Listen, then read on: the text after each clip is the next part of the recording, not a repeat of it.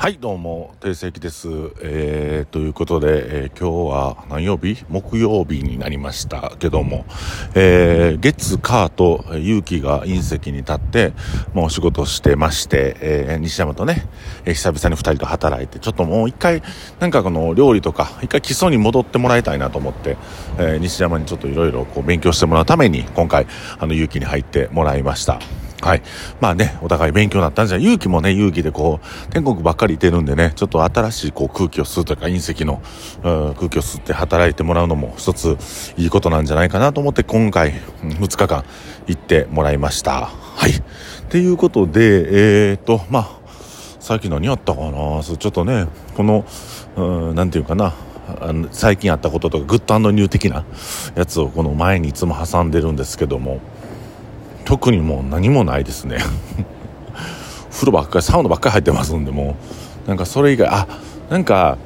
えー、最近読んだ本でむっちゃ良かったんがあのニューダットですね。ニューダットっていう新しいこう男性像の描き方みたいなんで、まあ、あの書いてる方はゲイの方が書いてるんですけども僕家に置いといて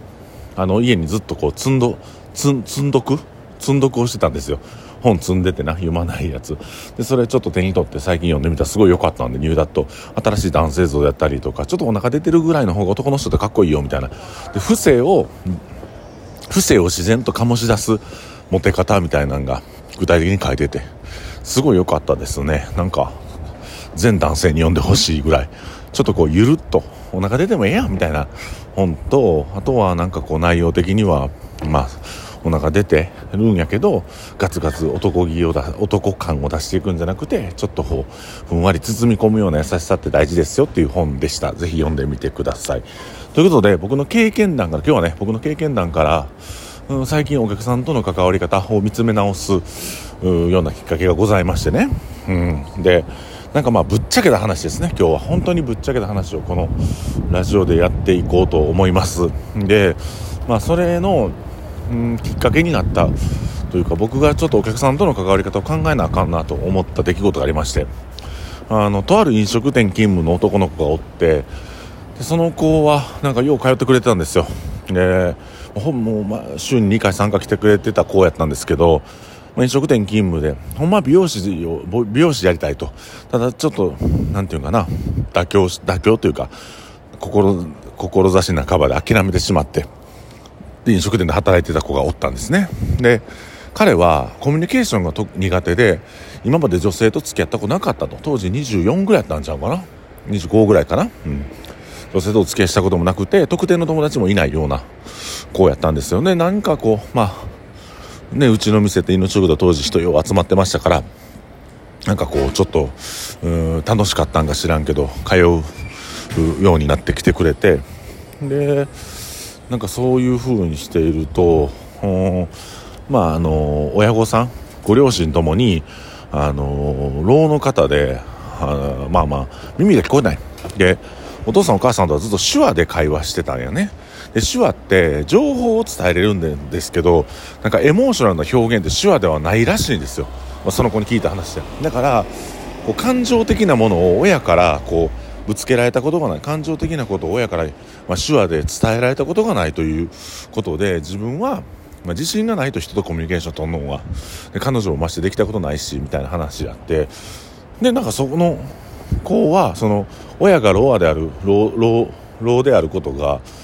あの、まあ、コンプレックスやったというんですね。で幸いその子はもう耳も聞こえますし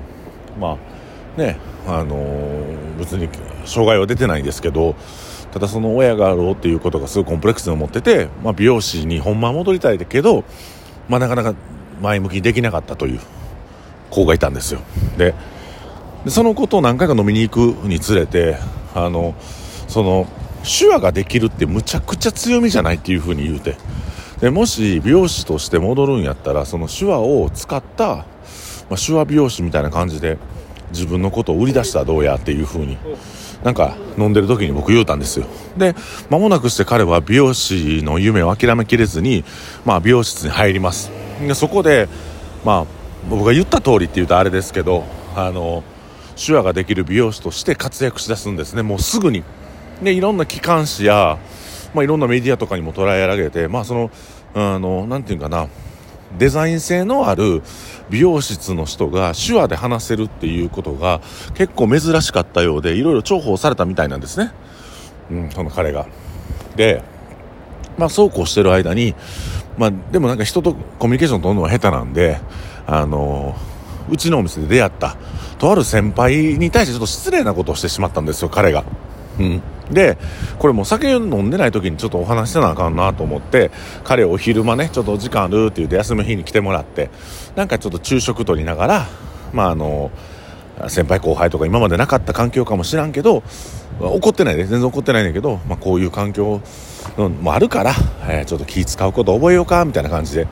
言って、なんか一緒にまあそういう先輩後輩付き合いもしていこうや、みたいなことを言って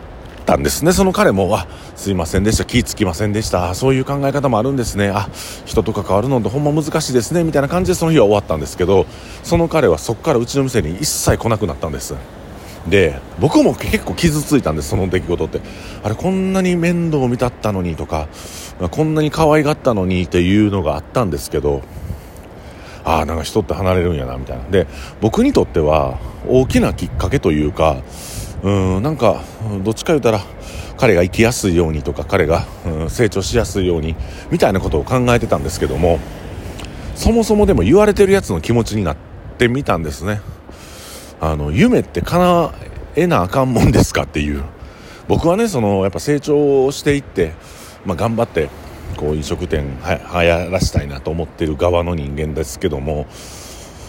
まあ、別に自分の夢を追うことを全力、うん、その頑張ったしんどいじゃないですかその分精神的な部分で、うん、だから頑張らない方がいい人とかもしくは人間関係とかもう適当にやっててわざわざ言われたくないやつとかおるし。でもまあその彼がうちの店離れていった理由は知りませんがまあおおよそなんか何かがあったんかなとかもしくは僕が言ったことに、えー、気に食わんかったんかなと思って。まあでもその出来事から僕はどんだけこちら側の気持ちがポジティブなもんであっても深くお客さんと関わることっていうのはリスキーだなと思ったんです。でそっから何年か経ってまああのお客さんを巻き込んだイベントをしたりとかお客さんと飲みに行くことも多々あったんですけども今現時点で2022年の11月の半ばの僕の今の心境はやはり店とお客さん、えー、店主とお客さんっていうのはやっぱり親しきなきにも礼儀合いじゃないけどなあなあでお酒飲みに行ったり遊んだりするような中になるのはあんま良くないなっていうふうなことを気づきました。で、まあ、今回いろんな問題があったんですけども、うん、お客さんとね、えー、店主の中のトラブルというかでそれをちょっと俯瞰してみた場合、まあ、僕らも関わり方がちょっと間違えたじゃんじゃないんかな。ある程度の距離は必要やなと。心の距離は必要やなと。友達みたいにね仲良くなっていくとねお客さんも店側にいろいろ要望を言うんですよ。米置いてくれとかあの料理やってくれとかあそこの店ではこんなんやってんのにここではしてくれへんとか。でも僕らっていうのは、えーと、ある程度自分たちのお金で、えー、賄いながら、うん、プラットフォームを作ってで、まあ、今これが流行るというお店を作っていってるので、まあ、他店舗がどうあろうが他店舗がどういうサービスしてようが僕らの店には関係ないんですがどうしてもねあの友達関係みたいになってしまうと意見を言いやすくなるので向こうも気使ってくれなくなる。ご飯も食べたくなってお酒ばっかり飲みに来る。ベロベロの状態で最後締めに来られるとか。あのお店来てもらう分にはいいんですけどやっぱもうベロベロの状態で飲まれへんのに来てでまあなんか暴言吐かれたり、えー、そういうことがまあねあるんですよ。でまあ僕らはほんまに親しき中にも礼儀ありじゃないですけどもまあ逆説的に言うとやっぱり親しくそんなに親しくなる必要って今後あるんかなっていう、うん。まあ、お客さんにはお店を空いてほしいですよ。空いてほしいですけどもいくらこちら側がポジティブな感情を持ってたりお客さんに成長してほしいと思うのはそれはエゴやなと思って、まあ、僕自身もやっぱそういうことを言ってる自分が気持ちよかったりすることもあったんで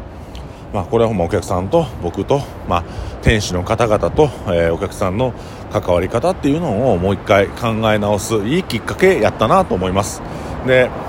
えー、っとまあいろんなサービスを提供していく上で僕らができることっていうのはお酒を出すことと、えー、お食事を出すこと。そしてえー、っとまあね、ああくまでも補足ですけども楽しい会話であったりとかお客さんが気持ちよくなるような、まあ、エスコートというかねなんかホスピタリティみたいなものは必要だと思いますけども。うんまあねプライベートで一緒にご飯行ったりとか、うん、仲良しこよししていく必要はもうないんかなっていうふうに僕は正直率直に思いますね、うんまあ、寂しいですけどね僕もなんかでもうん。まあ、僕はあんまり友達が欲しいタイプじゃないので、まあ、1人で過ごしている時間が割と楽しいんですけども。うん。まあ、お店の中からね結局前馬系も西山もね言うてももともとお客さんやったコーラがこうやって働いてくれてるっていう一つもありますけどうん。難しいなと思いますね。お客さんとの関わり方は本当に、えー、今回身に染みて思いましたね。うん。だからなんか好き放題言える仲が友達なんかな好き放題言える仲が友情なんかなっていうか、うん、僕はそこが疑問というか率直に、うん、僕は違うなと思うし、えー、お店側もね僕らも傷つきたくないですししんどい思いしたくないですしなんか言いなりになるのは嫌というか、うん、そういう部分でもまあ今回ちょっとお客さんとの距離っていうのを適切に今後取っていくようにせなあかんなというふうに思いました。ということで今日ねちょっと堅苦しい話になりました。が、は、なりましたが、まあ、僕の本音というか そういうことも思ってますよという感じで思っていただければと思います。以上定世紀がお送りしました。ありがとうございます。